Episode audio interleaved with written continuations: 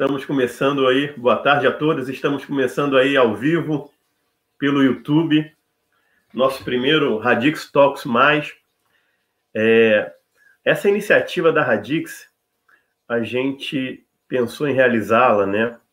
Primeiro por termos contatos com excelentes profissionais, né, que a gente conseguiu convidar e vão estar participando conosco hoje.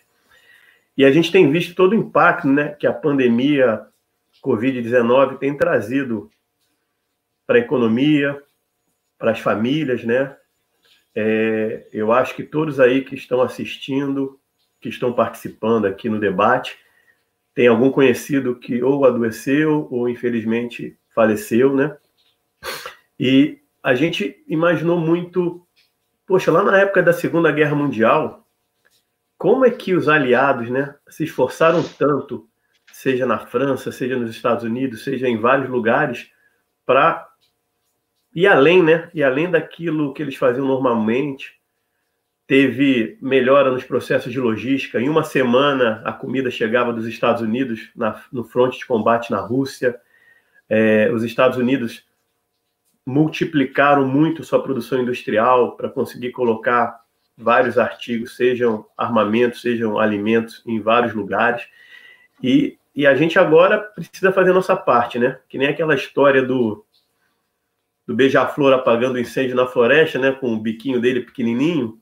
A gente acredita que compartilhar um pouco o conhecimento de tecnologia, de relacionamento entre empresas, entre colaboradores, novas maneiras de encarar o RH, de motivar as equipes, seja não só uma coisa legal ser feita, mas também quase uma obrigação nossa, né, de profissionais que trabalham nessa área. Então, esse é o primeiro Radix Talks. A gente convidou para participar como debatedores, né, três profissionais aí que eu admiro muito pessoalmente, né, e que são conhecidos no mercado e, e com atuação de destaque em suas áreas, né. É, um deles é o João Carlos Chachamovitz, presidente, CEO da Radix, né, a gente, antes de começar o evento, coincidentemente, três dos quatro participantes são fluminenses, né? Tricolores, então isso aí é, foi só uma coincidência. Já ajuda, né? Mas já ajuda. O Xaxá é engenheiro químico formado no IME. É, é bom apresentar a pessoa porque a gente pode elogiar sem a pessoa ficar constrangida, né?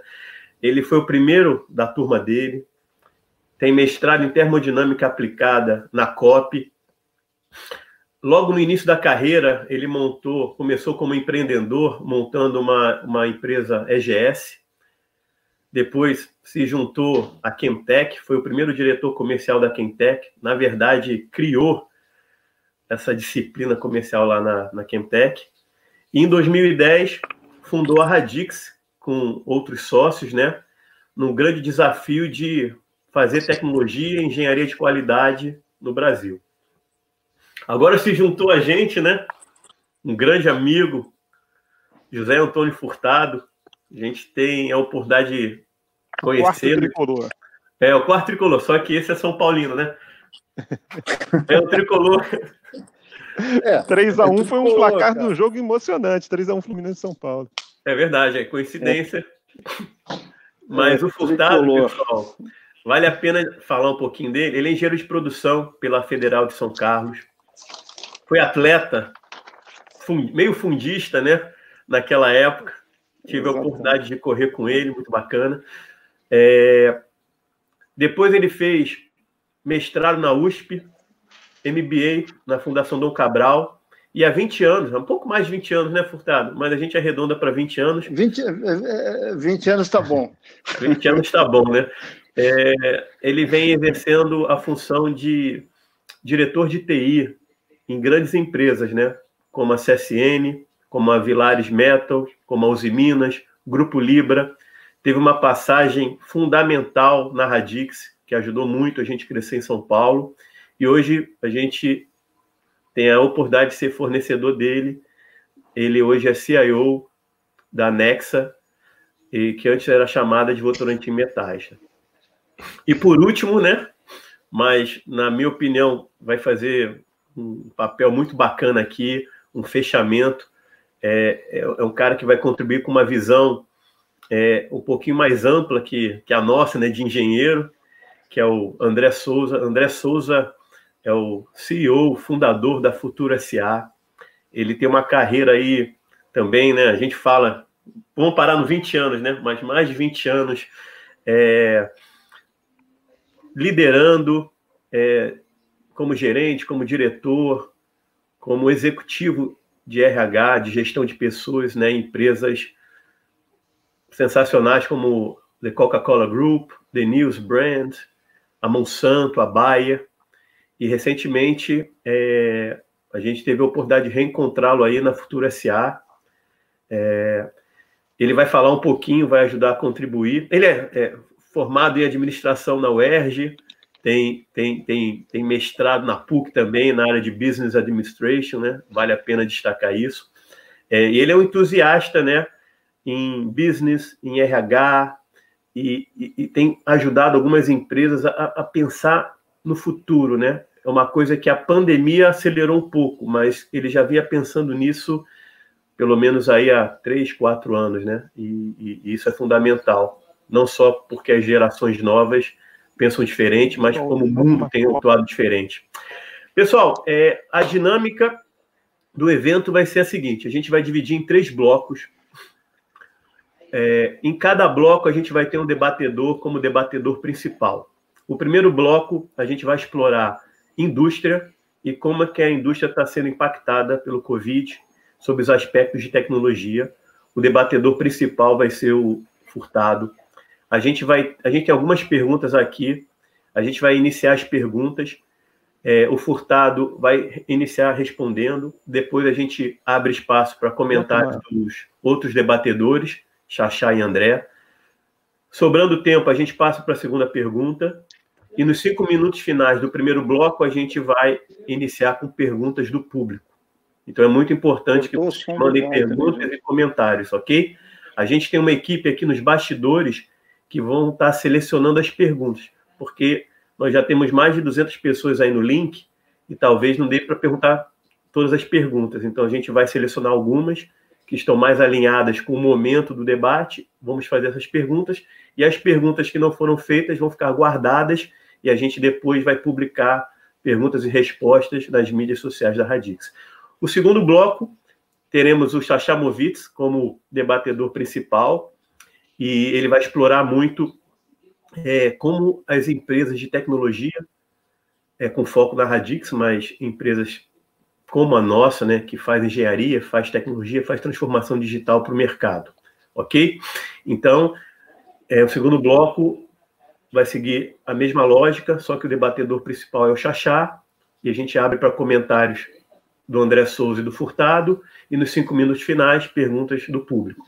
E o bloco final, teremos é, o André Souza é, falando agora sobre o aspecto mais amplo, não só de empresas, não só de sociedade, não só de tecnologia, mas também de relações humanas, de gestão de pessoas, de DNA, e como a gente se deve se preparar aí para o futuro, durante e pós-pandemia. E aí, ele responderá as perguntas, abrimos para comentários do Xaxá e do Furtado, havendo espaço, segunda pergunta, havendo espaço, terceira pergunta, e nos cinco minutos finais, a gente é, abre para as perguntas do público. Existe um tempo, existe uma definição de blocos, mas a gente não quer fazer nada muito é, rígido. Vamos tentar flexibilizar dentro do possível. É, Furtado, você está ouvindo bem? Eu tô. Você já está ok aí o seu, seu som? Eu acho que o Furtado teve um, um probleminha de áudio. Vamos ver. Agora voltou, Furtado. Eu acho que eu te ouvi aí. Você... Walter, ah. Eu... Agora colocando. Nós estamos te ouvindo, Furtado. Vamos começar então, eu, pessoal? Eu, só, eu só ouvi um pouquinho do que você falou, cara. É, eu expliquei como é que vai ser a tá dinâmica do evento. Tá. E, e, a ideia já é começar com você o primeiro bloco. Preparado? Preparado, cara. Peraí. Quem sabe faz ao vivo, né? É, não, isso, Vai isso, funcionar. Acontece, isso acontece nas melhores famílias. Isso. Podia ser pior, podia passar alguém aqui andando atrás, gritando. O problema é a gente tem que o filho ainda não invadiu o quarto aqui, que ele é um capetinha. Eu passei a chave já ali. O que aconteceu? Como perdeu o seu som, eu entrei no, pelo celular para ver se funcionava. Daí ficaram os dois, aí deu é, é telefonia. Não, Bom, sem problema. Furtado. É, só repete primeiro... a pergunta e a gente vai. É, no primeiro bloco, Furtado, a gente gostaria de falar um pouquinho do impacto né, da pandemia na indústria, principalmente com foco na gestão é, de TI, né? E, tá. e, a gente sabe que, que, que vocês lá na Nexa agiram rapidamente, fizeram várias coisas interessantes, estão até com um hub de inovação é, em andamento para buscar ajudar em outras áreas, né? Mas, Furtado, fala um pouquinho, né? Como foi é, nesses primeiros aí 60 dias de pandemia, um pouquinho menos, como é que foi? E quais medidas foram adotadas pela Nexa, né? A partir da imposição aí do distanciamento social pelo governo, para possibilitar a continuidade das operações, tanto operacionais, é, tanto industriais, quanto do ambiente corporativo. Walter, no caso da Anexa, a, a decisão foi muito rápida. Rapidamente foi montado um comitê de crise. É, esse comitê de crise começou a discutir vários aspectos. É, é, é uma empresa que tem uma preocupação muito intensa com as pessoas e com a segurança das pessoas. Então, o grande motivador era como que a gente cuidava das nossas pessoas então, foi esse foi o primeiro é, é, foco. Então, o pessoal de saúde e segurança da nossa empresa trabalhou muito forte nesse aspecto para ajudar. A Lela TI foi muito acionada para poder montar a infraestrutura.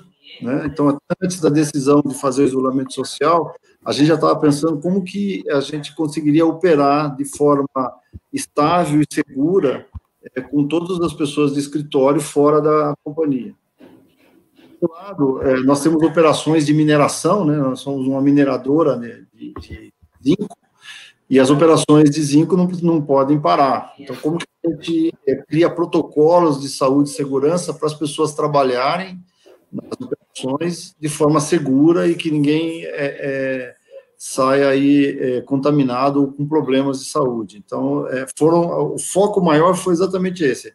Por um lado, administrativo, como a gente leva as pessoas para suas casas e, e continua operando de forma estável e segura. E, por outro lado, é como que as operações se mantêm operando e a gente dá proteção para as pessoas trabalharem é, é, adequadamente. Então, foram estabelecidos vários protocolos de saúde e segurança, bastante rígidos, para as pessoas poderem trabalhar.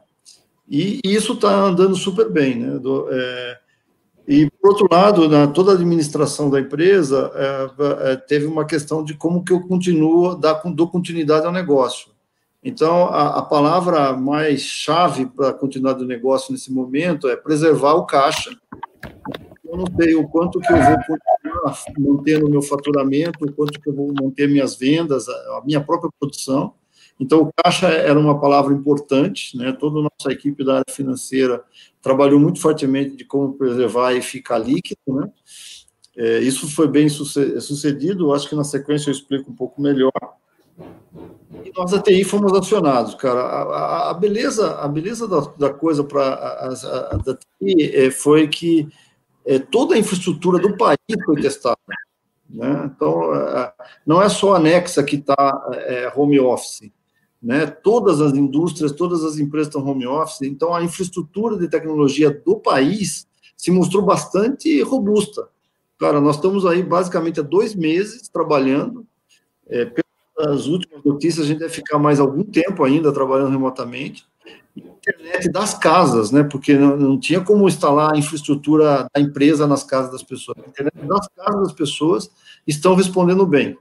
Claro que nós da TI é, colocamos vários protocolos de segurança, né, de, de, de, acesso, de preservação de dados da companhia, porque começou a intensificar muito esse tráfego, né, de internet aberta com internet, com as internets privadas nossas, né.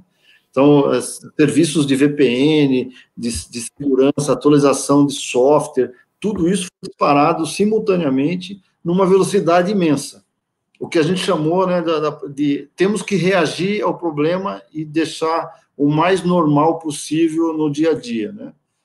É, temos uma preocupação muito grande com as pessoas, então a gente tem trabalhado aí na, nas reuniões virtuais, sempre é, discutindo com as pessoas como que elas estão, como que elas estão se sentindo em suas casas, e acontece coisas muito, muito interessantes, muito bacanas, né? Porque é, você foi, você levou o escritório para dentro da sua casa, você não estava com o escritório dentro da sua casa equacionado.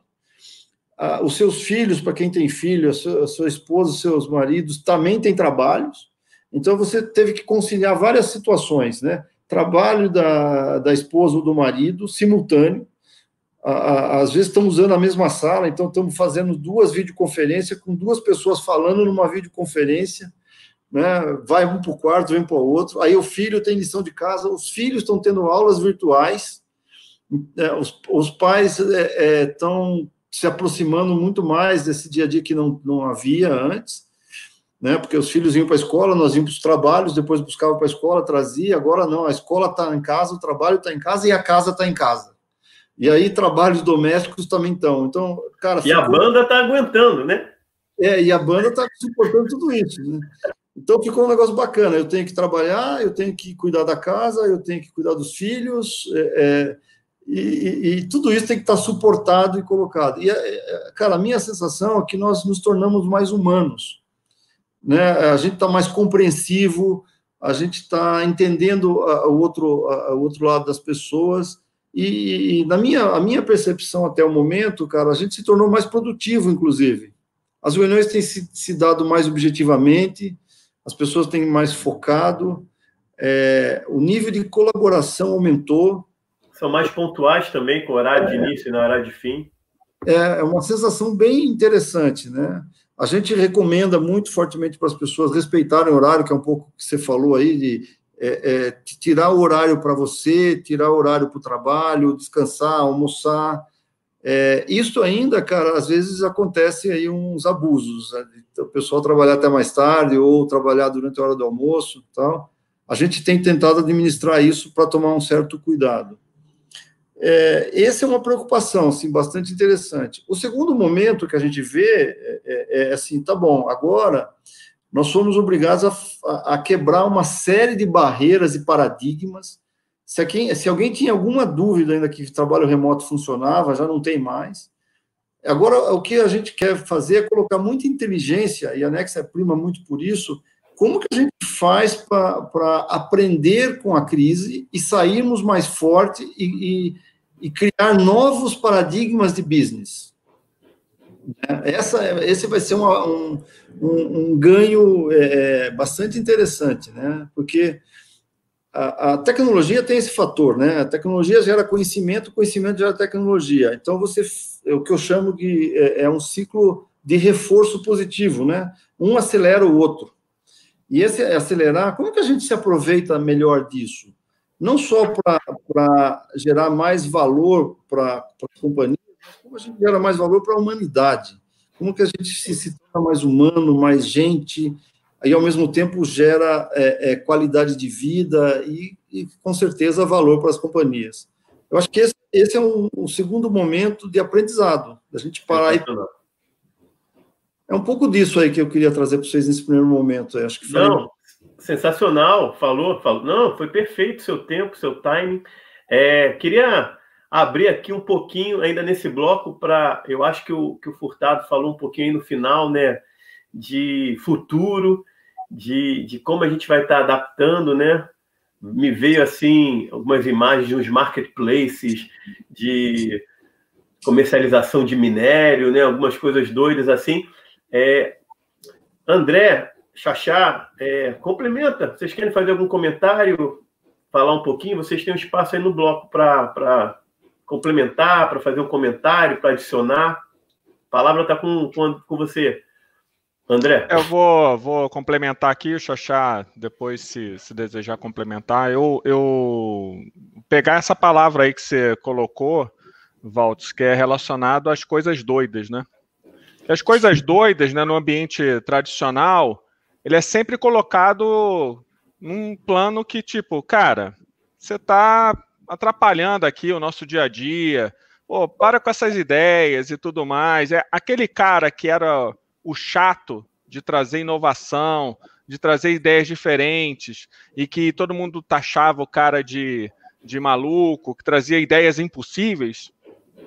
Hoje é o cara que é, o, é, o, é, o, é a pessoa mais valiosa dentro da organização, que o que mais precisa nesse momento são as pessoas com esse pensamento, eu trago o pensamento empreendedor, né? Que não é a capacidade necessariamente da pessoa querer criar uma empresa, mas é a pessoa olhar para uma situação e desenvolver o olhar da oportunidade a todo tempo. E é o cara que vai trazer as ideias loucas. E as ideias loucas elas vão se resumir dentro da vão ser conseguir ser aplicadas dentro do contexto daquela organização. Nem toda ideia louca ela vai se transformar em realidade. Mas Verdade. é desse questionamento do que está acontecendo que começam a surgir novas ideias e novas formas de fazer as coisas. Então, só para dar um exemplo, a gente trabalha aqui na Futura SA muito com projetos de transformação da organização, né?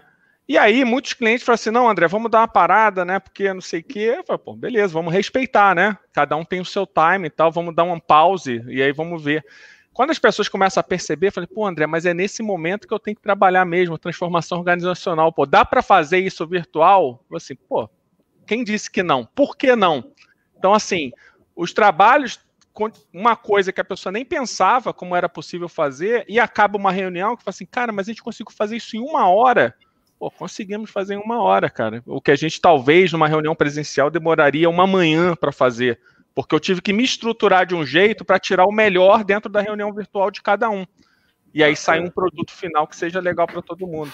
Então, assim, as pessoas começam a repensar, né? Assim, cara, a gente tem que, tem que se mover. Eu não vou ficar aqui esperando o governo me falar o que eu tenho que fazer, ou o presidente me falar o que eu tenho que fazer, né? Ou o presidente da minha empresa, ou do meu diretor, etc, etc. É a hora de todo mundo se mover e dar opinião e dar chance para fazer coisas novas. Né? Bacana. Xaxá. Obrigado, André. Xaxá, Xaxá está acostumado com ideias doidas, né? E, e, colaboradores aí, que eram chamados de nerds, né? É isso a gente aí. tem essa turma no nosso time pra caramba. A vida inteira, né, Waltz? A gente sempre gostou muito disso, de inovar, de pensar diferente, né? É, acho que é até a essência aí do nosso trabalho. E, assim, eu concordo muito com o Furtado e com, com o André. Tem uma parte que eu, eu tinha preparado, pensado em falar, o Furtado falou bastante, é, eu acho assim, lá na Radix a gente começou rapidamente a trabalhar remoto, coisa de 5, 10 dias entre pensar e já está toda a empresa trabalhando remota. A gente teve uma experiência, assim, a gente, é, por ser uma empresa de tecnologia, e hoje em dia 60% do negócio da, da Radix ser transformação digital e trabalhando em vários países, a gente já estava acostumado a, a trabalhar remoto. Mas o, o, que o Furtado falou é exatamente, a gente não, não entrou em trabalho remoto, a gente entrou em trabalho remoto forçado, home office forçado, é totalmente diferente. Né? A gente ficou dois anos implementando um flex office para ter 20% da empresa trabalhando remoto, e em cinco dias a gente foi para 100%. Achei, acho isso espetacular, quebramos paradigmas de todos os tipos, até assim, às vezes, quando você monta uma equipe de engenharia, a pessoa fica, não, se você não tiver todo mundo trabalhando na mesma sala, a gente não vai ter a produtividade, a sinergia, e hoje está cada um trabalhando em casa, então essas, é, é, esses paradigmas foram tudo é, ultrapassados, né? E isso aí para a gente foi é, realmente importante. São coisas realmente positivas desse trabalho remoto, né? Um outro subproduto, Furtado, que a gente tem também, que acho que vocês também devem ter percebido, é que a gente tinha lá Radix BH, Radix São Paulo, Radix Estados Unidos. Pô, você para ir conversar com a turma dos Estados Unidos, você pô, não vai toda semana para os Estados Unidos. Então, é, eu, por exemplo, eu vou quatro vezes por ano conversar com o pessoal e tudo. E assim, hoje em dia está todo mundo no mesmo lugar, que é em casa. Então você conversa com o pessoal é, dos Estados Unidos na mesma frequência. E isso faz a, a, a empresa ficar muito unida, apesar de estar todo mundo no seu em sua casa está todo mundo muito unido. A gente faz reuniões toda hora, as pessoas se encontram. Já não é mais reunião por, por escritório, mas é reunião por uma área ou por um grupo. E isso, é, é por incrível que pareça, fez a empresa ficar todo mundo junto, né? Sem essa, esse negócio de cada um no seu lado. Incrível isso, né? E aí, assim, pensando assim, eu tenho umas palavras que eu até anotei aqui que assim, para mim, a gente antes, a gente vivia, a gente está tendo uma mudança, acho que o André vai falar mais sobre isso, acho que eu, eu, eu, tenho certeza, na verdade. Antes a gente era muito assim, a gente se preocupava com o tempo, com os controles, de saber a pessoa entrar, a, é, ponto, e, e, e, a gente pensava assim, pô, eu tenho que trabalhar buscando mais produtividade, era assim, meu objetivo maior. E agora, como você falou, André, a gente está pensando totalmente diferente, é inovação, eu quero trabalhar de maneira diferente, adaptação, eu quero me adaptar a um mundo que está mudando constantemente, não é mais uma mudança é, que eu consiga prever de um ano, é tudo de uma hora para outra, e eu, ao invés de pensar na produtividade, eu penso mais na, na entrega, né? ao invés de tempo, eu quero entregar as coisas, eu não tenho mais que negócio, eu vou trabalhar até tal hora, eu tenho que entregar. Isso é uma mudança de, de cultura que foi muito catalisada aí por todo esse processo que a gente está passando. É. Não, com certeza, Xaxá. É, essa palavra catalisar é, tem vindo muito à minha mente, né? Eu, eu acredito que muitas coisas estavam num processo e foram aceleradas, né? A gente, engenheiro químico, fala catalisar e, e é isso mesmo. Furtado, é, para a gente fechar o seu bloco, voltando, é, isso aí é uma coisa que, que a gente tem pensado muito, né? A gente acompanha o dia a dia das grandes empresas a longa data aí, e a gente sabe que tem todo um planejamento orçamentário de projetos que vão ser feitos, de custos operacionais, e que para as coisas funcionarem isso aí precisa ser respeitado. Como é que foi esse impacto do lado de vocês, lado da indústria? Por exemplo, vocês precisaram realocar orçamento? É, uma coisa que a gente tem visto, né? Segurança de informação, cybersecurity, né? Tudo isso aí que está envolvido em compliance, e, e, as nossas empresas aí observam bastante. É, teve alguma aceleração? Caramba, estamos com todo mundo em casa. A gente não estava pensando em, em um investimento alto esse ano de cybersecurity. Vamos deixar de fazer o projeto A e B e C e vamos realocar essa verba para melhorar a segurança. Ou coisas desse tipo. Vocês tiveram isso? É, muito, muito, muito congelamento orçamentário muita realocação orçamentária. Fala um pouquinho desse impacto aí, que talvez tenha sido um impacto negativo e que vocês conseguiram transformar numa coisa positiva. Cara, é assim, é, na realidade, a, a, indústria, a mineração é uma indústria de capital intensivo, né? É, a Nexa, é, é ela tem uma agenda de crescimento, né, de investimentos em Greenfield, né? Nós temos um projeto de Greenfield é, é, que é a Guanã, que está indo muito bem. Então, a, a, e tem um portfólio grande de investimentos em todas as áreas da companhia, né? tanto de engenharia, quanto de brownfield, greenfield, TI, TA, quer dizer, é, é uma empresa investidora e, e, o negócio requer isso. Né? Com certeza. É, negócio. O que é bacana na Nexa é que assim, a gente tem uma estratégia de longo prazo, né? ela, ela é muito bem desenhada, essa estratégia. O que aconteceu com o Covid foi, foi a questão que eu mencionei antes, cara, precisam preservar o caixa. O caixa é uma coisa bastante importante. E aí, gente, e aí que eu acho que foi bacana, Waltz, e, e, teve um aprendizado bem interessante da companhia. Nós nos juntamos, todos os, os, os gestores, os líderes, e olhamos o que, que a gente conseguiria continuar tocando e que a gente entendeu que seria essencial para a companhia, no primeiro, no primeiro momento, é o essencial de continuidade de respeito à, à, segurança das pessoas, à qualidade, que é um pouco que eu falei antes. E a, a, o segundo momento é como que eu preservo as operações. E o terceiro momento, as estratégias. E aqueles projetos que a gente entendeu que a gente conseguiria é, é parar, alongar, administrar melhor, até para a gente ter maior visibilidade, né? Porque esse momento do Covid, é, é, a gente tem incerteza da incerteza, né? É, então, a, a, a, foi desta forma que foi feita. Aí o que eu achei bacana é que todos os juntaram e, e a gente acabou num curto espaço de tempo revendo todo o portfólio da companhia, toda a estratégia da companhia. Né? Coisa que é, é, não é tão simples fazer. Em tempos normais, é, seriam reuniões e reuniões, é, workshops, workshops, várias vezes, com vários grupos, até que se chegasse a uma conclusão. A gente, em, em pouco tempo, a, nós se juntamos e discutimos como fazer a, essa, essa repriorização do portfólio vis-à-vis -vis a, a, a visão que nós tínhamos com o Covid e com o pós-Covid. Né? Então, hoje, está totalmente alinhado com isso, a empresa sabe exatamente o que tem que fazer, Alguns projetos foram é, postergados, outros foram parados e alguns foram priorizados. Mas quando você olha a essência, a nossa estratégia está preservada. A nossa estratégia de crescimento ela foi preservada, respeitando aí o, o, os momentos, né? Então, é, e ficamos olhando e assim criamos um processo dinâmico, né? De ficar olhando a situação da, da do, do mercado, como que está a questão de de faturamento, caixa, vendas e a tendências de mercado e como que a gente prioriza nossas ações aqui. É. é. Foi muito legal essa experiência, cara. Bacana. Aposto, aposto que, o, que o André vai falar um pouco sobre isso, né? E, e é quase uma aplicação de, uma, de um Scrum, de uma metodologia ágil para um planejamento, orçamento, né? É, é uma coisa que tem um direcionamento mas tem uma certa flexibilidade para se adaptar, e a pandemia eu acho que trouxe isso aí com mais força. É, pessoal, é, a gente precisa fechar agora o primeiro bloco, né? Meu papel aqui de chato de plantão. Agradeço aí bastante, Furtado, por esses primeiros 20 minutos.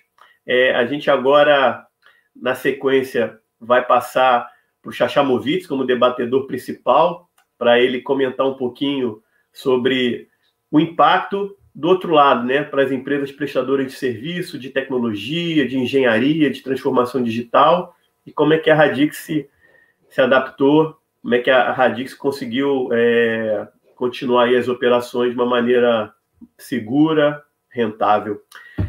Xaxá, é um grande prazer aí, né, Trabalhamos juntos aí há mais não fala, anos. Não fala, Walter. Mas é, uma coisa, uma coisa assim que eu queria ver com você de forma bem, bem direta, né? Quais foram as ações adotadas aí, Xaxá, nas operações, nas vendas, no RH, nos diversos segmentos aí, pós é, distanciamento imposto, quando a nossa turma aí começou a quarentena? Fala um é. pouquinho para a gente aí. Essa eu acho que é a primeira e a principal pergunta para você. É, o, o a gente, é, muita coisa que o Furtado falou, a gente também adotou, né? E, assim, com uma diferença que a Radix é uma empresa que, de serviços, né? O, o, o, nosso maior patrimônio, isso aí todo mundo fala, mas realmente é verdade, numa empresa de serviços, são as pessoas, né? Então, tudo que a gente fez foi focado, primeiro, na saúde das pessoas e segundo, na gente manter o nosso nível de qualidade, de produtividade e também é, de resultado financeiro. É, então a gente começou também montando um grupo de, de, um comitê imediatamente, né? E uma das coisas que a gente também é, é, é, pensou foi o seguinte: como é que a gente tem que atuar isso? Logo no primeiro dia, né? A gente viu que, que, que iam ter é, ia ser um momento difícil e a gente definiu as palavras que realmente são as chaves para a gente. Comunicação, comunicação, comunicação. Tá? Depois vem disciplina, vem agilidade, vem inovação, mas comunicação, comunicação, comunicação. E começamos assim a trabalhar com, com, é, é no combate ao coronavírus dentro da Radix, né? Então a gente é, dentro desse comitê a gente tem, é, é, criou reuniões duas vezes por semana a gente se reúne, discute, então tem uma parte que é gente gestão, que a gente se preocupa, como é que eu vou garantir é, que eu tenho um clima de trabalho bom e que mesmo, que é, um, que é um desafio, mesmo trabalhando longe, cada um no seu canto, a gente vai ter um sentimento as usual, que, como se eu tivesse realmente no, no escritório. Né? É, é, um gap importante que a gente vê no, no, no, trabalho remoto, realmente é o relacionamento social, você ter o convívio com as pessoas. Né? E para isso a gente implementou várias coisas legais para permitir esse convívio. Primeiro, é, é, é toda muita muita live com, com, as equipes, conversando, discutindo de forma transparente o que está acontecendo, quais são as pessoas que têm problema de estão com problema de saúde. A gente botou um médico para ser um consultor, o, Márcio Niemeyer, que dava muitas dicas, ajudava a gente, né? O, até irmão de um, de um dos fundadores da Radix, o Flávio. A gente criou é, é, sala de descompressão virtual. Então, pô, a gente adorava aquela nossa sala que a gente tinha acabado de se mudar de descompressão, que as pessoas podem se juntar. Então, a gente criou. Hoje mesmo vai ter um happy hour com, com uma, às seis vai ter um radixiano cantando e tudo. A gente criou essa descompressão, a gente criou o happy hour virtual, a gente é, é, criou a chance de cada um ficar postando como é que está a vida, mostrando foto, foto com a família. Quando a gente faz o happy hour, a gente manda as pessoas também chamar é, a família. Então, várias coisas a gente fez. Né? Uma das coisas que a gente fez, até que a gente inaugurou essa semana, são os fundos de tela com, com, com, a Radix. Então, o cara entra numa reunião no, no, Teams ou no Zoom e bota o fundo de tela como se ele estivesse trabalhando na Radix. Né? Então, você vai ter uma reunião com outro cara, pô, eu estou aqui na sala de descompressão. Não, eu estou aqui na entrada. Tudo maneiras da gente ficar mais próximos. Né? É, outra coisa né, que a gente se preocupou também foram com as boas práticas de trabalho remoto. Então, isso a gente é, fez comunicação, é, divulgou material sobre como trabalhar remoto, né? O, o a gente, é, é, vou falar até um pouco mais sobre isso, né? É, por exemplo, quando você tem, na, na, quando você está desenvolvendo software, o pessoal de software está muito acostumado a, tra, a, trabalhar remoto. Quando os projetos são de engenharia, isso já fica mais difícil. Engenharia, o tipo de engenharia que a Redix faz é uma engenharia multidisciplinar. Você tem várias disciplinas, mecânica, civil, elétrica, processo. E existe um negócio que é o que é o grande desafio dos projetos de engenharia, que é a interface, um comunicando com o outro. Então, o que eu faço na elétrica tem impacto na, na parte de, de, de, processo. O que eu faço na, na, tubulação tem impacto na parte civil. E essas interfaces são muito difíceis. Então, a gente fez um esforço muito grande. Os projetos de engenharia as pessoas criaram uma disciplina de reuniões de checkpoint de manhã e à noite. As reuniões, como são de multidisciplinar, às vezes envolvem 20, 25 pessoas, então criaram tipo umas regras de ouro, onde tem que respeitar, cada um quando quer falar levanta o dedo, é, é, é, tem um tempo para isso, tem um tempo para aquilo. As reuniões são super estruturadas e isso tem funcionado muito bem. Né? outro tipo de que a gente tem também é, é, a parte da liderança, né? Eu acho que o André vai falar muito disso, né? Mas a liderança te, tem um grande desafio de é, manter os relacionamentos, o nível de produtividade, qualidade, então muita comunicação, muita reunião, é, na hora de garantir a qualidade dos projetos. Até teve o, o Gerson Bastos aí falou que ele, pela primeira vez ele, ele teve que usar o computador dele, a infra dele para a empresa, né? E que ele ficou bem orgulhoso com isso. Isso aí a gente também teve, mas na Radix a gente também se preocupou em disponibilizar infraestrutura para todo mundo, laptop, quando o cara tinha um, o pessoal de engenharia botar duas telas para o cara poder trabalhar com conforto. A gente fez uma, um, um trabalho bem grande para dis, dis, eh, disponibilizar uma infra é, boa, né? o nosso pessoal de TI ficou focado nisso, foi um trabalho super legal, né? E é, uma outra coisa que a gente trabalhou muito também foi relacionamento com os clientes, né? A gente é, a gente fez muita reunião, até um dos primeiros que eu liguei foi o Furtado, né? Eu, eu conversava com todos os clientes, não numa conversa, ah, eu quero é, um projeto. Não é. Nesse momento, você não fala que eu quero um projeto. Nesse momento, você você tem que entender o que está acontecendo com o seu cliente, pessoas que trabalharam com você a vida inteira, entender os problemas, ver como você realmente pode ajudar. É, é, é e, e, esse trabalho de cada um também compartilhar ideias. Então, pô, eu ligo para o diretor da Ipiranga, ele fala, poxa, a gente está fazendo assim, eu, pô, essa ideia é boa. Então, esse, isso acho que as pessoas ficaram muito mais humanas e muito mais é, é, dividindo essa é, é, é experiência, o seu conhecimento, né? É, a gente fez, como a gente é uma empresa de serviço, a gente se preocupou muito em alocar as pessoas, né, alocar da melhor maneira possível, para todo mundo estar tá trabalhando bem, alocado, é, com o sentimento como se, se realmente estiver produtivo, né? A gente cuidado muito grande, porque as pessoas às vezes ninguém está olhando para ela. Então, se você vacila, às vezes uma pessoa está sendo subutilizada, está tá tendo uns problemas, ninguém nem está conseguindo ver. Então, esse trabalho a gente também fez muito, né? É, na parte comercial, eu, a gente conversou muito com as pessoas, aquele negócio de conversa, conversa, conversa, e muito com os clientes para entender realmente os problemas. A gente teve um caso muito interessante que a gente ligou para um, um cliente nosso, por que, que é, lá nos Estados Unidos, nos Estados Unidos, né, um cliente de papel e celulose muito grande nosso lá, o, é, e aí a gente, ele estava com um problema que ele, ele tinha que ir uma vez por semana, é, ele estava tendo que viajar 500 quilômetros só porque ele tinha uma quantidade de informações que ainda não estava disponível no, remotamente, né? Você, quando você tem na indústria, você às vezes tem, tanta informação no que a gente chama no chão de fábrica que você não joga tudo para a nuvem, você não joga tudo para o sistema de informação tem dados que fica ali no Superior, no sistema legado, e ele tinha que viajar 500 quilômetros só para isso. E aí a gente, pô, em toque de caixa, em uma semana a gente fez um projeto que a gente migrou esses dados para o Pai, que é um sistema que você consegue jogar e, e, e ver em qualquer lugar. E, assim, esse tipo de trabalho em conjunto foi realmente importante até para a gente estreitar relacionamento com os nossos clientes. Furtado falou sobre o negócio que virou manto na Radix também. A gente é, a parte financeira está com foco no, no, no caixa, é, e, mas é, a gente tem feito um trabalho de preservar caixa, uma preocupação muito grande, renegociar com alguns fornecedores, mas uma coisa que a gente também enfiou na cabeça é o seguinte: a gente vai renegociar, mas a gente vai sempre trabalhar de forma transparente e tentando encontrar soluções que sejam boas para todos, né? Para a gente, a gente sabe que no fundo a gente tem fornecedores que dependem muito da gente e a gente é, tem feito um trabalho grande também de, de, de, de ajudar essas pessoas.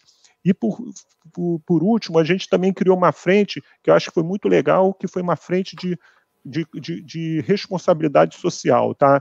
A gente falou, pô, a gente tem que combater o coronavírus, né? E combater com o quê? o que, que a Radix tem? Capital humano. A gente não tem, é, a gente não, é, tomou a decisão, a gente não, nesse momento eu não posso mexer no caixa, então eu vou, eu vou trabalhar com o meu capital humano. E aí, em cima disso, a gente começou uma corrente de projetos que a gente trabalhou para instituições tipo é, o Hospital Einstein, onde a gente desenvolveu aplicativos para eles que estão sendo usados em todos os hospitais de campanha do, do Brasil. A gente está trabalhando com a Rede DOR numa ferramenta de triagem. A gente é, é, fez um projeto para a Microsoft e para a BDI, que é um matchmaker de, de equipamentos de, de proteção individual, onde tem o demandante e a gente faz o matchmaker entre eles, e até emprestar uns computadores que a gente, pô, a gente nem estava usando, a gente emprestou para ser usado pela Rio Saúde no hospital de campanha do, do Rio de Janeiro. Então, e, e, esse trabalho, eu vou te falar, foi muito bom, porque gerou uma união muito grande na equipe, um, um orgulho né, de estar, de alguma maneira, teve um, um do, uma das pessoas né, da, da Rio Saúde falou assim, cada vez que a gente que você que a gente vê usando um computador deles, você sabe que vocês estão ajudando a salvar um estão ajudando a salvar uma vida, né? Isso realmente mexeu com a, com a nossa equipe. Eu tinha que falar sobre transformação digital, mas se der tempo eu falo. Também não quero não, atrapalhar é... não, a Xaxá, sequência, não. Foi, foi, sensacional, cara. Eu acho que você respondeu aí de forma completa. Eu queria é, aproveitar né, que está indo bem. É, o Furtado fez uma pergunta, né? Ele não quis te interromper, fez uma pergunta sobre é, resultado em times, né? É, de repente, Furtado pode até complementar a pergunta. Mas eu também queria, é, o Carlão, o maior prazer, o Carlão está assistindo aí o, o, o, evento, né? É, Carlão é o, é o, presidente, foi presidente da Sotrec, hoje ele é o presidente do Conselho Administrativo da Radix, né? Ele, ele perguntou, Xaxá, sobre a ferramenta de gestão de assuntos que, que a gente tem utilizado para projetos, né? Eu acho que realmente que a pergunta está embaixo, eu acho que, que, é, um, que é, um, é um grande avanço. Comenta um pouquinho, Xaxá. É, e o Furtado, é, já vou aproveitar, ele, ele, ele quis saber se teve diferenças de tempo, né? Se, se acelerou, se ficou um pouco mais lento. É, comunicação entre as equipes, né? Você falou um pouquinho que ficou mais fácil, mas de repente você também explora esse tema. E o último, Xaxá, é, a gente também foi procurado por clientes industriais que precisam, para o trabalho iniciar de levantamento de campo, e a, e a equipe técnica é, começou a partir para soluções como o HoloLens da Microsoft para o levantamento de campo ser executado pela própria equipe do cliente e a gente está remotamente assistindo o que ele vê em campo, né? Então, eu acho que você pode juntar essas três perguntas aí, né? Gestão de assuntos, que o Carlão perguntou, sobre tempo no relacionamento, se melhorou, Hoje, é, e levantamento de campo gestão de assuntos que o Carlão perguntou, eu, eu, eu, eu, não sei exatamente qual é, né? Mas assim, a gente tem feito bastante coisa para integrar informações dos nossos clientes, né? É, é, cap, é, capturando dados de vários lugares e disponibilizando na, no, no, no computador, é, é, otimizando o fluxo, né? criando uma dinâmica de, de tratamento de informações que antes você tinha você tinha na indústria de uma maneira e agora você teve que reinventar sua sua maneira de trabalhar com esses dados e dentro da Radix também a gente criou um, um ambiente de um cockpit onde a gente tem as informações de tudo que está acontecendo na empresa. A gente sabe como é que as pessoas estão alocadas, a gente sabe quais são os projetos, o que está acontecendo, tem informações é, também sobre o, o, o, o nosso OP18, que diz é, como é que está o nosso funil e tudo. Então a gente tem é, é nunca a gente ficou tão é, é, sintonizado com o que está acontecendo na, na, na, empresa, né? A pergunta do Furtado eu me esqueci, cara. Ah, sobre o tempo. Pô, Furtado, esse negócio do tempo é impressionante, cara. E assim, é, é um, é um negócio assim, é, é, espetacular esse subproduto. A gente tem uma sensação que a gente está conseguindo fazer as coisas até em menos tempo, sabe? A gente é, essa preocupação, que nem essas reuniões que a gente faz, essa preocupação que a gente tem que estar tá adaptado ao tempo, a gente tem feito as coisas até em, em menos tempo, né? É, eu, sinceramente, esse papo assim, a, a, gente nunca teve tão produtivo, tudo, eu acho que isso aí é, um, é, é, é uma coisa que é meio perigosa, tá? Porque a gente nunca foi tão produtivo mas a gente tem que ser produtivo na, na vida por completo, né? Não adianta só eu ser produtivo no trabalho e de repente esquecer coisas tipo ser produtivo na saúde, ser produtivo no relacionamento com a família, ser produtivo na minha ginástica, ser produtivo vendo um filme, e aí a gente fez também um trabalho com a nossa equipe, assim, tem que ser produtivo, tem que entregar, agora, eh, mas é, é, mais do que nunca a gente tem que gerar resultado, mas também pô, tem que, tem que ter uma vida completa, não adianta ficar só na, na produtividade do trabalho, não. Beleza, o Carlão, Carlão falou que, é, por exemplo, quando a gente discute fluxo de caixa e a gente Isso. gestão de assunto que várias pessoas conseguem participar ao mesmo tempo. Tudo e... no Teams. Exatamente. Tudo, tudo no Teams, planilhas, Excel e tudo. Eu até na... Exatamente. Power na última reunião de conselho, isso é uma coisa também interessante, acho que o Carlão vai concordar comigo. As reuniões do conselho, a gente tinha assim, pô, eu, ou eu, uma, uma vez eu ia para a Barra, outra vez eles iam para o centro, né? Porque o Carlão, a Inês e o Zé Ricardo, que são do, do conselho, eles ficam na Barra. E aí a gente faz agora a, a reunião, cada um em sua casa, com uma ferramenta que eu, mostro tudo o que está acontecendo. A reunião que durava quatro horas agora está durando duas horas e meia, e pelo menos do meu lado eu, eu, vejo assim que flui muito melhor. Né? A gente vai ser difícil, assim, tem o lado bom de você conversar, bater papo com outra pessoa, dar um abraço, mas a reunião remota também funciona. É, aí você ter a, a, as ferramentas boas para você poder mostrar na hora que você compartilha a tela e já vem tudo direitinho, você se estruturar para reunião remota, Isso é muito importante. Xaxá, é, pessoal, a gente está nos últimos segundos do bloco. Foi sensacional o bloco 2. É, a gente tem uma pergunta aqui bem bacana do Ari, né? Ari Andrade Barro Júnior. A pergunta está aí na tela. Tive o privilégio de ser vizinho do Ari, no Rio de Janeiro, mas o Ari trabalhou muito tempo na Accenture, trabalhou muito tempo alocado em projetos de TI dentro da Petrobras, e essa pergunta dele é bem interessante, né? É, e Furtado, no que tange a gestão de projeto, está perfeito. Mas como é que foi resolvida a questão de implementação e operacionalização dos projetos nas áreas Fabris, né? A gente sabe que tem muito projeto que tem levantamento de campo, tem conexão com rede, tem que ter essa presença física. Como é que a gente, como é que vocês viram isso? Eu acho que o Furtado talvez tenha enfrentado alguma coisa desse tipo com, com as equipes lá, TI, automação, fábrica. O Ari, legal essa pergunta assim. É, é, no nosso caso, é, como eu falei, a Nexa tem um projeto de engenharia. Nós estamos construindo uma mina nova, né, que é Aripuanã. Então tem muito trabalho físico. Então, é, não tem muita saída, né? Você tem que ter trabalho físico, as pessoas tá, estarão nas obras. Quando você está com projetos de engenharia, não tem muito é, é, é segredo. Dá para tratar várias coisas remotamente, mas tem uma hora que tem que instalar fisicamente a, a, a, as questões da fábrica. Nesse sentido, o que, o que nós fizemos foi aumentar muito o protocolo de saúde e segurança das pessoas, como que a gente mantém as pessoas operacionais diminuímos o número de pessoas ao, ao nível essencial e um protocolo de, de, de, saúde e segurança bastante forte.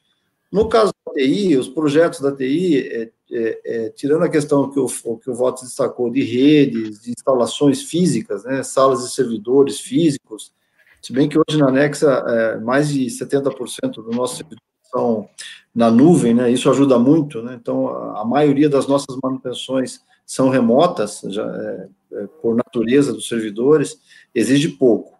A gente tem escalas de plantão que as pessoas, é, é, é principalmente as pessoas que cuidam do, do físico, elas vão até as, as, operações em dias específicos com todo o cuidado que tem que ser. É assim que nós estamos administrando essas questões que exigem a presença física. A gente analisa claramente quais são as tarefas que realmente exigem que a pessoa esteja no local. Acho que é por aí, Valdo. Não, foi sensacional. quando responde já é gabarito, não tem. Gabaritou, né? Gabaritou.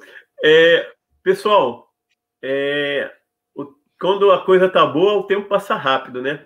A gente agora vai caminhar para o terceiro e último bloco, é, que é um bloco super bacana. Eu acho que é o bloco que a gente deixou para o final, por, por, por ser aí, na nossa opinião, o, o bloco que, que, que vai fazer um fechamento mais amplo, né? E vai ser o debatedor é, principal aí é o, é o André Souza, né, da Futura SA. André, deixa eu começar fazendo uma, provo uma pergunta provocação para você, né? Que eu acho que vai ser legal. É, como é que o modelo de liderança e DNA das empresas né, tem influenciado a reação das mesmas frente à pandemia, né? É, no Brasil e no mundo, é, responde isso tentando ajudar a gente a entender no Brasil e no mundo, com destaque para o setor privado. É, a, a, pergunta mesmo que a gente queria fazer é: cada uma está se saindo melhor em enfrentar a pandemia. Você acredita né, que, que, que esse modelo, que o DNA da empresa ajuda, influencia? É, tem empresa que vai tirar de letra, tem empresa que putz, vai, vai falir. Fala um pouquinho nesse aspecto, né? É, acho que tem três perfis aí, na minha visão, de empresas aí que é, antes aí da pandemia já existiam e aí estão sofrendo ou aproveitando aí uh, esses fatores. Né? Um é a empresa que já estava atuando dessa forma que a gente está atuando agora.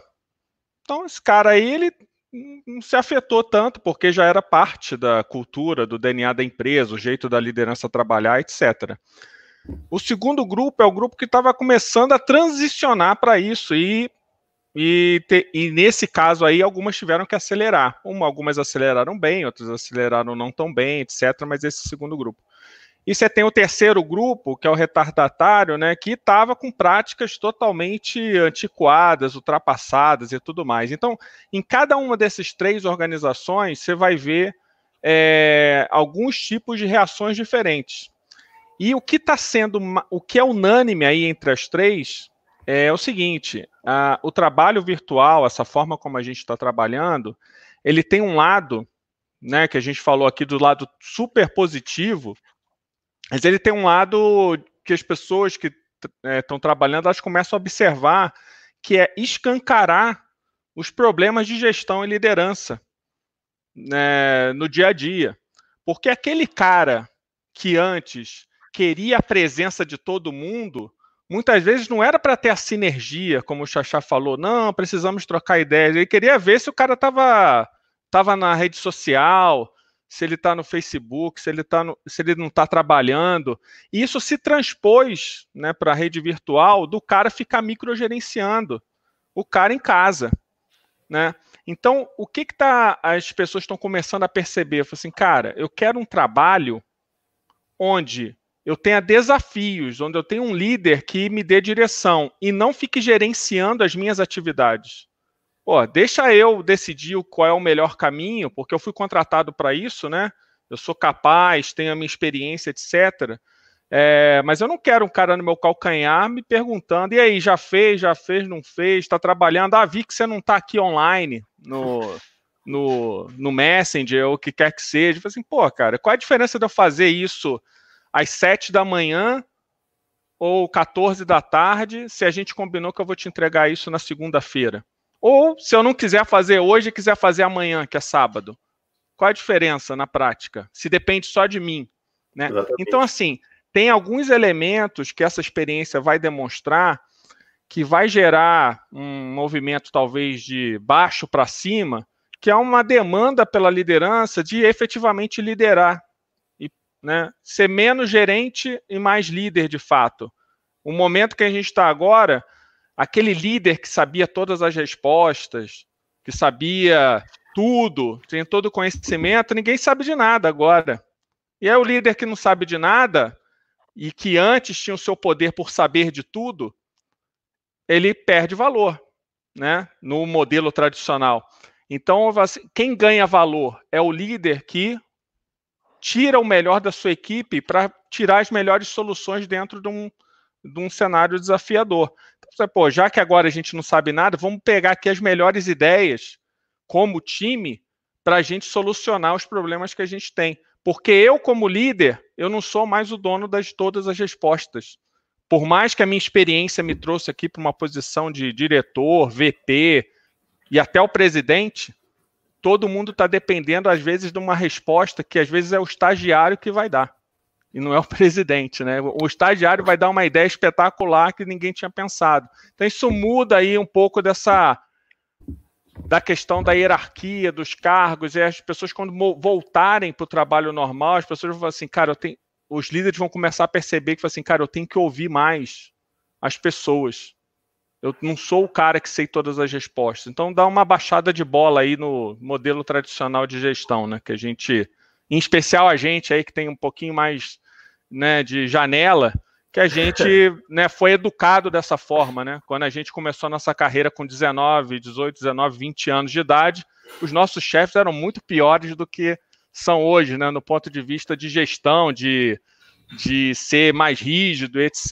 É, Todo mundo era treinado, bem... A gente foi é. treinado para aceitar, né? Para se, se, se encaixar. A gente tinha até bater ideia. Continência, mas... bater continência. Sentia orgulho, né? Chegava em casa, pai, hoje eu levei um esporro do Xaxá. Um orgulho.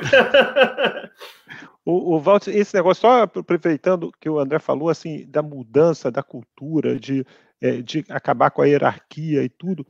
A gente, isso é um negócio interessante, quando a gente faz os projetos de transformação digital, né, no, na jornada, normalmente o maior problema é a cultura é mexer na cultura das pessoas. Pô, o cara tem a cultura de, de, burocracia, de demorar, de fazer tudo, de hierarquia, e a, tecnologia está lá, disponível, mudando tudo, trabalhando remoto. a gente foi para um caminho agora que a gente foi forçado a ter a mudança cultural. Por uma questão de sobrevivência, as pessoas estão tendo que mudar essa cultura. A cultura velha já não vai mais funcionar. Então, as pessoas. É, é, agora é, é sobrevivência. E isso, para mim, vai trazer uma aceleração nesse trabalho de digitalização, de também agilidade, de, a agilidade que a gente faz no software passar realmente a ser uma agilidade em todos os negócios. Você não acha, não, André? É, eu acho que o ponto também, eu acho, concordo totalmente, e algumas empresas vão ter que redefinir o que, que é um líder dentro da sua organização, né? É, porque o cara que simplesmente gera resultado ou entrega um número, a gente vai ter que olhar o como esse cara está entregando o número. E às vezes vai ter que tomar decisões difíceis para o que você quer ser como organização no futuro. Né? Se para a empresa ser líder é ter certas características que a gente acabou de falar aqui, pô, ouvir as pessoas e tudo mais. Pô, se eu tenho um cara que entrega resultado, mas não está fazendo nada disso, por mais que tenha recebido feedbacks, a empresa está vendo aquilo, né? Então, assim, o, o, que, é, o que é falado precisa estar conectado com o que é praticado de fato, por mais que aquele gestor entregue número e tenha uma performance, entre aspas, em números espetacular, mas ele não é um cara capaz de criar o futuro dessa organização. Ele está preso ao presente e ao passado, né? Então, é um, é um, elemento aí bem importante, né? Teve uma pergunta aí, não sei se... É, eu, eu acho legal, tem essa pergunta, estava aqui na... Tinha uma pergunta parecida aqui na lista, mais para o final, mas a Isabelle... É, Isabelle, nossa amiga também aí de longa data, acompanha a Radix, é, trabalhou muito tempo é, no setor hoteleiro, né, de turismo, hoje trabalha aí no setor de headhunter, né, e, e ela faz uma pergunta interessante. André, como é que está quem tem algum setor que você enxerga que está tá saindo na frente, que está conseguindo servir de modelo para outros setores? É, eu acho que assim, é, é meio chovendo molhado aí que quem já trabalhava aí com e-commerce estava na frente, quem trabalhava já de uma forma é, mais automatizada, né? Os, os, tudo que é feito aí à, à distância já estava, já está colhendo os frutos, né? De, de já ter passado, já está à frente nesse processo. Porém, assim, essa é uma visão muito, na minha, né, na minha opinião, de muito curto prazo. É a gente analisar o que está todo mundo vendo. Ah, o iFood, a Amazon e tal. Pô, beleza. É o que está acontecendo. Porém, é, isso não é o mais importante, porque como uma empresa, quando olha estratégia, ela olha sempre um, dois anos, né? Quem vai passar a vencer a partir de agora, eu conectaria com algo que o Furtado falou e um pouco que o Valtz também conectou, ah, ser uma estratégia meio Scrum, meio Agile e tudo mais. Quem vai passar a comandar melhor esse jogo nos seus devidos mercados são as empresas que vão conectar visão e ação ao mesmo tempo. Porque assim, você tem a visão de médio e longo prazo, fala assim, poxa, a empresa, a Radix vai ser assim em 2022, 2023. Pô, legal.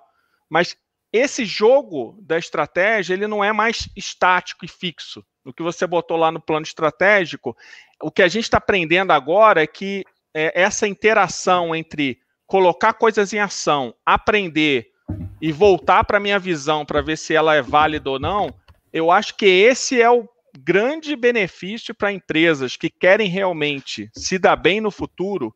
Esse é o grande aprendizado para os executivos, em especial, e profissionais que querem realmente fazer a diferença nos próximos meses e anos. É, não ficar achando que aquilo ali, o que eu botei ali no Excel e no PowerPoint vai funcionar, porque não vai. Então, assim, a questão dos setores que estão ganhando hoje, ok. Mas, assim, quem não está ganhando hoje é aquela história. A gente conserta o telhado quando não está chovendo, né? Não dá para consertar o telhado quando está chovendo. Aí, pô, tá chovendo, o que, que a gente olha? O caixa. Pô, tem comida em casa? Não tem. O remédio, tá tudo bonitinho. Tá todo mundo tranquilo em casa? Pô, beleza. Parou a chuva, uma hora essa pandemia vai, vai parar. Assim, pô, agora a gente vai ter que botar em ação, já que a gente estava todo mundo dentro de casa, pô, vamos começar a ver como é que a gente pode fazer, arrumar esse telhado aqui que ficou emburacada, porque a gente precisa criar um outro tipo de empresa a partir de agora.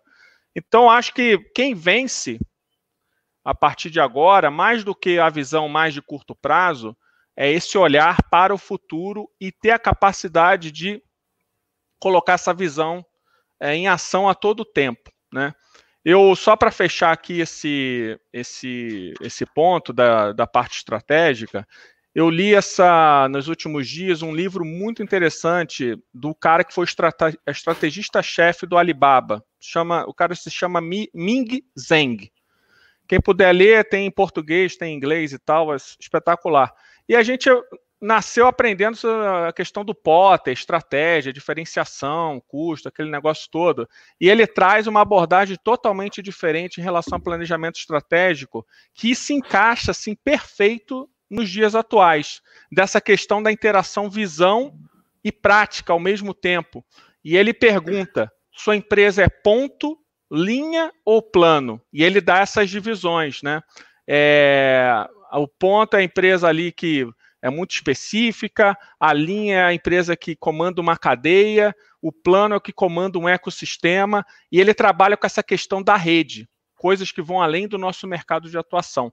É, fica a dica aí para quem está querendo repensar ideias, estratégias, porque é um livro brilhante e, é, e certamente tem uma, foi responsável aí certamente por o Alibaba ter crescido de forma tão gigantesca nos últimos anos.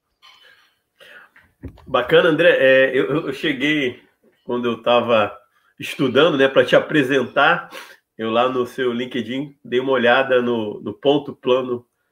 Isso, e, eu escrevi um reta. post sobre isso. isso. Achei bacana. É, a gente tem mais uma pergunta, né? Eu acho que.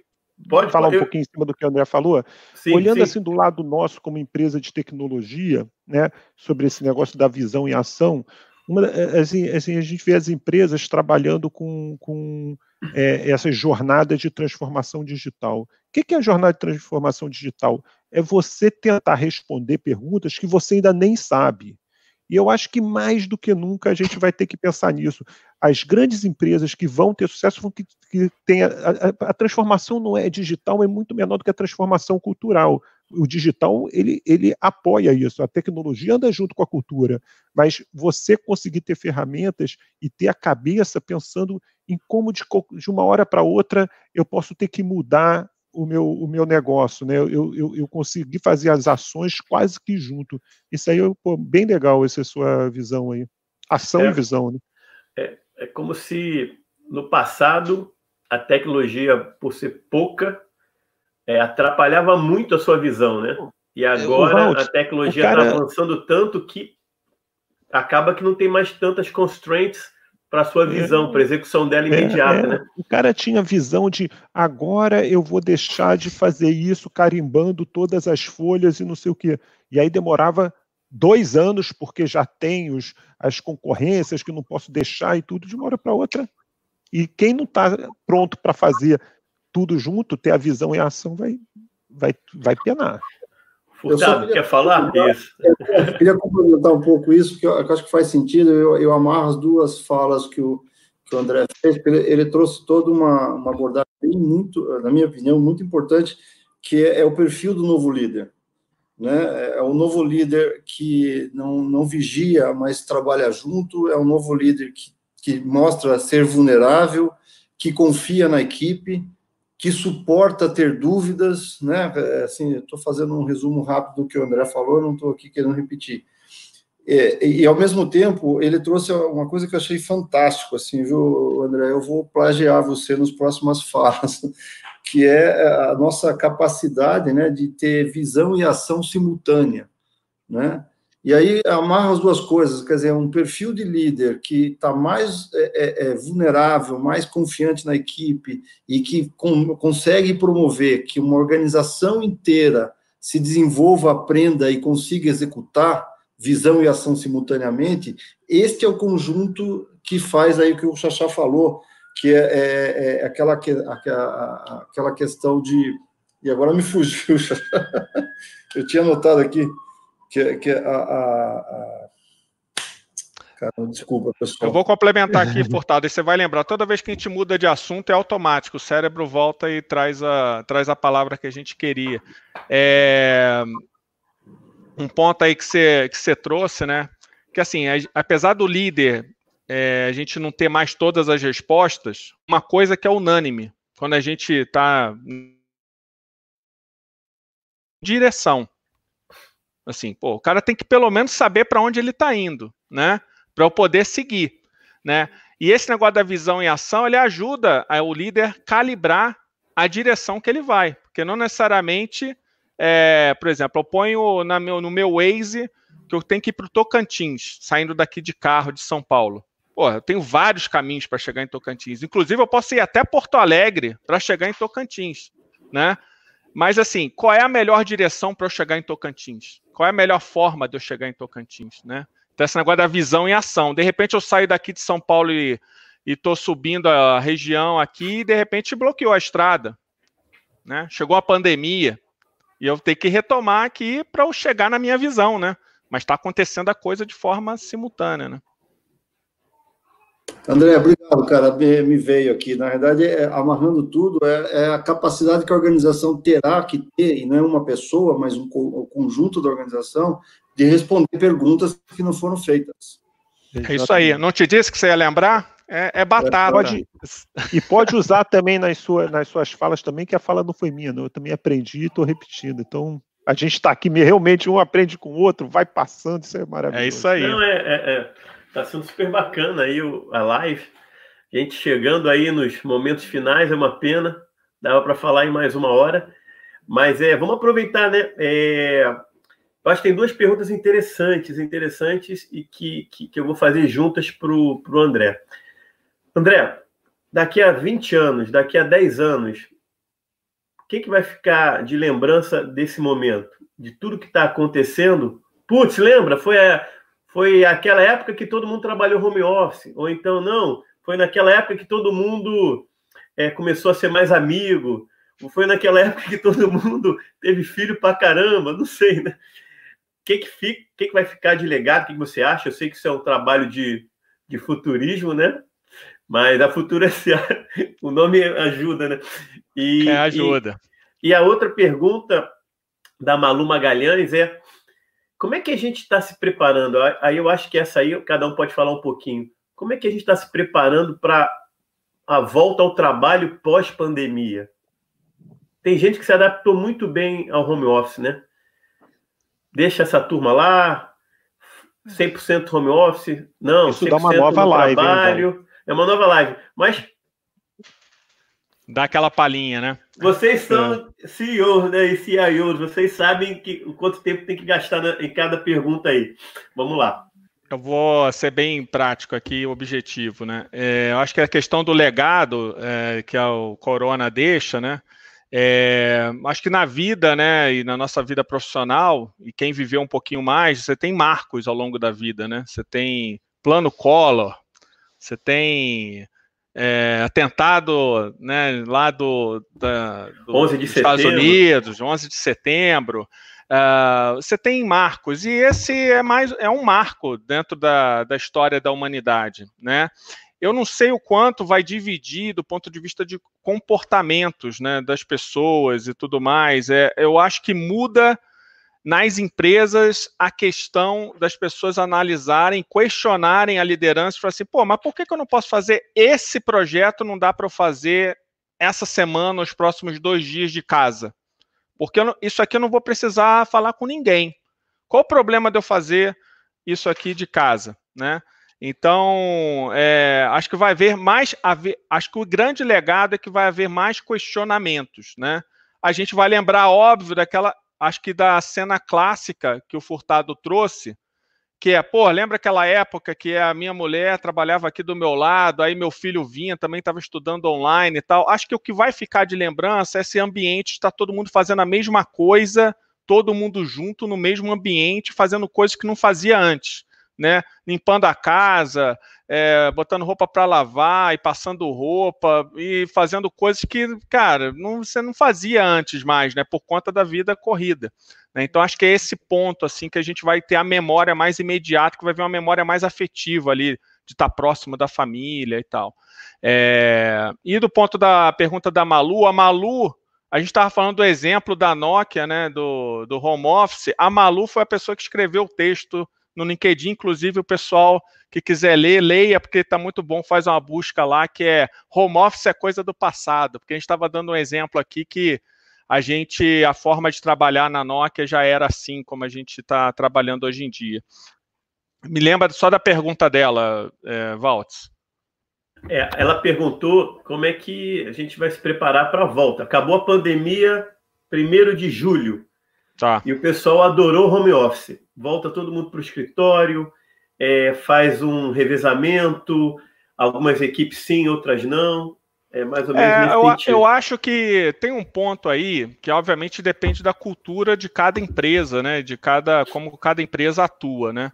Mas de uma forma geral, eu diria o seguinte: a gente está aprendendo a trabalhar de um jeito de uma forma mais autônoma nesse momento, né? É, salvo aí algumas exceções do gerente que fica ali no calcanhar do cara. É, eu acho que uma das formas positivas de passar a atuar é dar autonomia para as lideranças para tomar as melhores decisões a respeito da sua equipe. Então, eu me recordo, por exemplo, enquanto eu estava no ambiente corporativo, de algumas situações de, das minhas equipes estarem em projetos e as pessoas às vezes passarem ali pela, meu, pela minha área e falam assim: pô, André, cadê a tua equipe? né? Pô, tem não sei quanto tempo que eu não vejo a tua equipe. o pessoal tá de férias e tal. Eu falei, não, o pessoal tá trabalhando. Eu falei, pô, mas eles não estão aqui. Eu falei, pois é, mas eles estão trabalhando. Aí ele, mas tá onde? Não, a, a, Carol tá em São José do Rio Preto. Ela, pô, mas tem filial nossa lá? Eu falei, não, ela tá na casa, ela tá na casa de campo lá dela, porque ela tá fazendo um projeto nosso aqui que ela não precisa da interação com ninguém. Ela só precisa de internet e tal, e ela pode fazer de qualquer lugar. Ela, pô, mas a gente tem política disso? Falei, pô, não, não tem política não, cara. É porque para ela vai ser muito mais produtivo algo que ela faria aqui em duas semanas, ela vai fazer em três dias lá. E quando ela voltar em três dias, já está resolvida a situação. Então, assim, acho que tratar as pessoas como adultos, né? Ninguém precisa ficar tomando conta de todo mundo e tudo mais. Assim, cara, se tiver que fazer algo remoto, de casa, faça. Contanto que se entreguem os resultados acordados. Então, eu entrego o desafio para ela. Carol, precisamos entregar isso até o final da semana. Pô, André, isso aqui eu não preciso aqui estar tá reunindo com ninguém. Posso fazer isso de tal lugar? Pô, faz de onde você quiser, do Starbucks, no metrô, na praia, de cabeça para baixo. Eu só quero que no dia tal isso aqui esteja entregue. Falo, Pô, beleza, tranquilo. Show de bola. Então, assim, vai, vai ter que ser tomado algumas decisões, né? Desculpa tá escuro aí, que foi escurecendo aqui na minha casa, a lâmpada, a interruptor tá longe. Eu falei, pô, vou sair daqui, não saio, só tô aqui meio, meio no escuro não, aqui. Sem problema, né? É o, é, o, é o legal do ao vivo, né? É isso. isso. O, o Walt, eu acho assim, isso que o André falou é, é, é, é realmente eu acho que que vai acontecer, tá? Para mim, é, eu acho que as pessoas vão parar com esse modelo de, de, como eu falei no começo, né, de se preocupar só com o tempo, com, com, com, a, com a produtividade, e que é um negócio mais mecânico, que vai para um caminho mais de é, se adaptar, de se transformar, de se preocupar com, com, com, com entregar, entendeu? Eu, eu, eu, vejo assim que as pessoas hoje elas estão é, vendo assim, pô, por que, que eu fico tanto, fiquei tanto tempo com aquele, com aquela coisa de achar que aquilo era impossível, né? Então acho que as pessoas vão tentar ser mais é, autoadaptativas também. Acho que isso vai, vai ser realmente bom para a humanidade. Acho que outra coisa também que as pessoas vão ser, eu espero que elas saiam mais humanas de todo esse processo, né? De ver que tem que trabalhar junto, que tem que respeitar mais o outro, é, que não adianta você achar que é um super-homem, porque você de uma hora para outra, um, vírus pode afetar você, pode transformar o seu negócio, a sua maneira de trabalhar, a sua maneira de viver. Acho que as pessoas vão, vão, vão ter esse cuidado maior com, com essas coisas. É, pessoal, é, a gente chegou aí no final do bloco 3. Eu acho que agora está na hora de vamos seguir a sequência, né? Das mensagens finais. É, vou pedir para Furtado, Xaxá, André falarem aí brevemente o que, que eles deixam aí de mensagem para a nossa audiência. Tema livre, pessoal. Tema a, livre. A minha aqui eu vou primeiro acender a luz enquanto você. Oh, fica falam, à vontade, fica à vontade. Tá, Vai trazer lá, a luz. O André é o cara que traz a luz. Como, como CIO, como pai de família, como crossfiteiro e como avô. Fala aí. Bom, pessoal, primeiro eu, eu agradecer o convite aí da Radix, né? A Radix é muito querida é minha, né?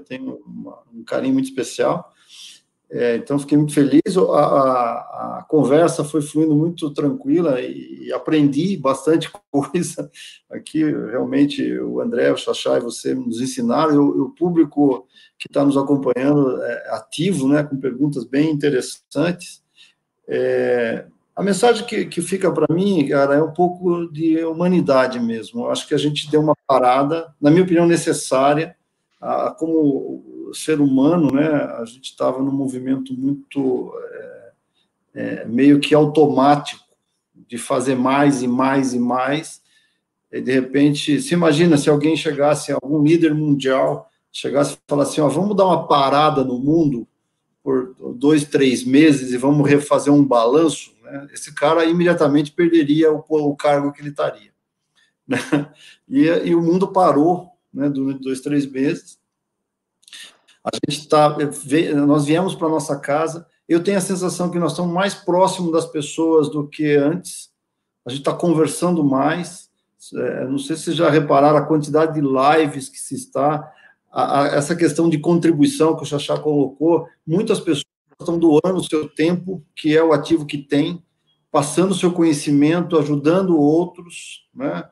É, é, muitas empresas estão fazendo a mesma coisa, então a, a gente criou um laço é, é, é, forte entre as pessoas, passamos a ser parecidos, passamos a ser iguais. Né? Essa questão de hierarquia, de mais e menos, ter mais dinheiro, ter menos dinheiro, parece que perdeu muita força, né? viramos humanos.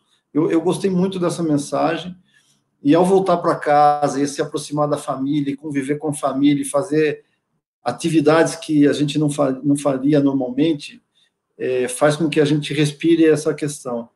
Eu acho que a saída do, do, uh, do dessa crise, né, do Covid, ela vai nos ensinar um pouco disso, né, é que a, a gente vai, primeiro, aquela questão de trabalhar é, onde quer que seja, né, o importante é, é a gente fazer. É, a outra coisa que tem, eu sempre penso assim, tem uma massa de profissionais no mundo é, desempregada que tem uma competência absurda, que a gente pode estar tá se usufruindo dessa massa de profissionais, gerando valor para eles e eles gerando valor para nós. Então tem uma oportunidade aí é, bastante infinita de é, centenas de milhões de profissionais altamente competentes que não estão no mercado, mas que o mercado está disponível para a gente capturar. Né, e fazer uma troca positiva. Eu acho que essas vão ser é, revoluções que acontecerão a partir de agora mais do que home office, N office e tal, mas talvez as fronteiras é, é, é vão estar mais flexíveis para a gente encarar essas coisas, né? É, e eu acho que para finalizar, assim, nós sairemos de um, de um momento de reflexão para um momento de um novo paradigma de vida. Obrigado aí, pessoal. É, eu acho que é, conectando aí com o que o Fortado falou, acho que mais do que home office, a gente vai começar a vivenciar um elemento que algumas empresas né, já usufruem, que é everywhere office. Né? Qualquer lugar pode ser um office. Né? É, a gente falou aqui o Starbucks, a casa de praia, etc. Qualquer lugar pode ser um office. Né? E eu acho que o, o, o ponto principal aí, que eu acho que também nesse nessa situação de da gente estar tá sempre forçado a executar, entregar o resultado e tudo mais, é que essa parada e, e tudo ter mexido muito na, na formatação das empresas, na estratégia das empresas, forçou aos líderes, em especial, a pararem para pensar. Que assim, antes você ia na toada, né? Assim, pô, a reunião das 8, das 9, das 10, das 11, assim, calma aí, cara agora eu tenho que repensar a minha organização, a forma de eu atuar e tudo mais. Então, é, existe um, tem um artigo do MIT que é muito interessante que chama é, A Arte Perdida de Pensar nas Organizações. Quer dizer, é uma ultravalorização do fazer e entregar, que obviamente é fundamental, mas que precisa existir um equilíbrio entre entregar o presente e criar o futuro, né? E, e só cria o futuro quem arrisca, quem inova, quem faz algo diferente e tudo mais. Então, acho que é, também essa questão de você é, aguardar as melhores práticas num mundo onde não tem mais melhores práticas. Né? Então, assim, alguém vai ter que dar o primeiro passo. E quem for dando os primeiros passos agora vai errar? Vai. Mas se você for com cuidado e errar, uma hora você acerta e você larga na frente de todo mundo. E vai todo mundo querer copiar alguém ou algo que está sendo feito. Né? Então, eu vejo como um momento único para as pessoas e empresas fazerem coisas de formas diferentes. Né? Legal. É, eu queria também agradecer aí o Valtz, nota 10 aí, primeiro Radix Talk, é, chamou dois craques aí, o Furtado, eu conheço ele há 20, a gente conhece junto, né, Valtz, há 21 anos, e a gente conheceu ele também fazendo um projeto que todo mundo falaram que é impossível, né? Então a gente, naquela época, a gente foi resolver uma coisa que parecia impossível, raiz mesmo. E o André já é um, um, um amigo que a gente se conheceu no LinkedIn, e tá, aí já na, na, na, era da digitalização, mas também que a gente pô, aprendeu a admirar e, espero realmente estar com vocês próximos da gente, né? Acho que vocês estão, o que vocês falaram é perfeito, né? Eu, eu, eu costumo falar assim, tem, tem um, um, o Fórum Econômico Mundial, todo, todo ano, ele lista os 100 maiores riscos a curto prazo da, da humanidade. E é incrível como ele fala de, de mudança climática, fala sobre é, é, fake news, fala sobre riscos. E, assim, há um ano atrás, ele nunca tinha colocado assim é, um vírus como sendo um, uma, uma das maiores ameaças. Então, acho que isso mostra assim como que a gente, acho que a gente está tendo uma lição de como a gente é, é vulnerável, que tanto nos negócios quanto no, no, na vida mesmo, que a gente tem que aprender a valorizar mais, ser, como o André falou muito, se adaptar, estar tá preparado para o para o futuro, né, tá, eh, tomar as ações rápidas e eu acho isso aí impressionante, né? E, e, por fim, assim, eu acho que a gente conversou muito aqui, a gente realmente focou no, no, no na parte de, da, da, mudança, nos negócios e tudo, né? E tem uma, frase que eu, eu, escutei também numa live, né? Que eu, o Churchill fala que nunca desperdice uma crise, né? Eu estou achando que a gente, apesar da, do coronavírus ser uma coisa horrível, mas a gente está tá sabendo aproveitar também essa crise aí para dar uma transformada grande na, na, nas nossas vidas. Ó, queria agradecer também o convite, eu acabei não falando, mas pô, uma mega honra aí tá, né, primeiro recebendo um convite e, e ter a oportunidade aí de trocar tantas ideias bacanas aí com todos vocês, tá? Pessoal, é, muitas perguntas ficaram aí é, por causa da participação. A gente vai catalogar essas perguntas, vamos direcionar para os debatedores. É, e depois a gente divulga isso nas mídias da Radix, algumas no Instagram, no LinkedIn, ok? É, esse, essa live foi gravada, vai ficar disponível no YouTube para acesso, tá bom? É, algumas pessoas me mandaram algumas mensagens aqui no, no WhatsApp, não puderam participar, mas vão poder assistir a live depois. É, tem uma pergunta aqui que foi a última, né? Retratação da economia já é uma realidade? como manter o caixa com uma possível redução dos projetos no médio prazo. Pessoal, o próximo Radix Talks, número 2, vai ser sobre Private Equity e Venture Capital. A gente vai ter a presença do pessoal da BVCAP e eles vão falar um pouquinho sobre, com mais detalhes, essa, do, do cenário econômico, né? Inclusive, como é que os bancos de investimento, os, essa turma aí, está pensando em se aproximar dos empreendedores, das empresas, para o capital ajudar também é, de forma produtiva. Então a gente vai responder essa depois. É, muito obrigado a todos, muito obrigado à audiência, é, muitos amigos aí, é, clientes, alunos. É, obrigado por vocês terem é, participado ativamente e, e, e, dado mais brilho aí ao evento. Obrigado aí a Furtado, André Souza, por, estarem presentes, estarem disponíveis. É, começamos no horário expediente, numa sexta-feira, e, e, a gente só tem a agradecer, é o que Xaxá falou.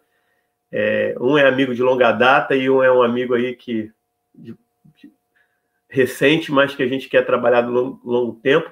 E, e, obrigado você, Xaxá, especial a você por, por ter feito isso acontecer, né? Você trouxe a ideia, deu carta branca, é, aprovou compras é, emergenciais aí na, nas últimas semanas para a gente conseguir uma infra adequada. Não fala isso que o Carlão está na, na, na, live, rapaz. Não, mas foi, foi um investimento só de 25 dólares. Foi 25 dólares, foi tudo feito assim, tá lá. Tudo feito a 25 dólares. Então tá ótimo. Pessoal, Valeu, muito gente. obrigado. É, bom descanso, bom final de semana e que a gente retorne o mais rápido possível aí, é, acabe essa pandemia, né? Com certeza. Valeu, um abraço. Valeu, valeu. Parabéns, Um abraço. Isso aí, tamo junto.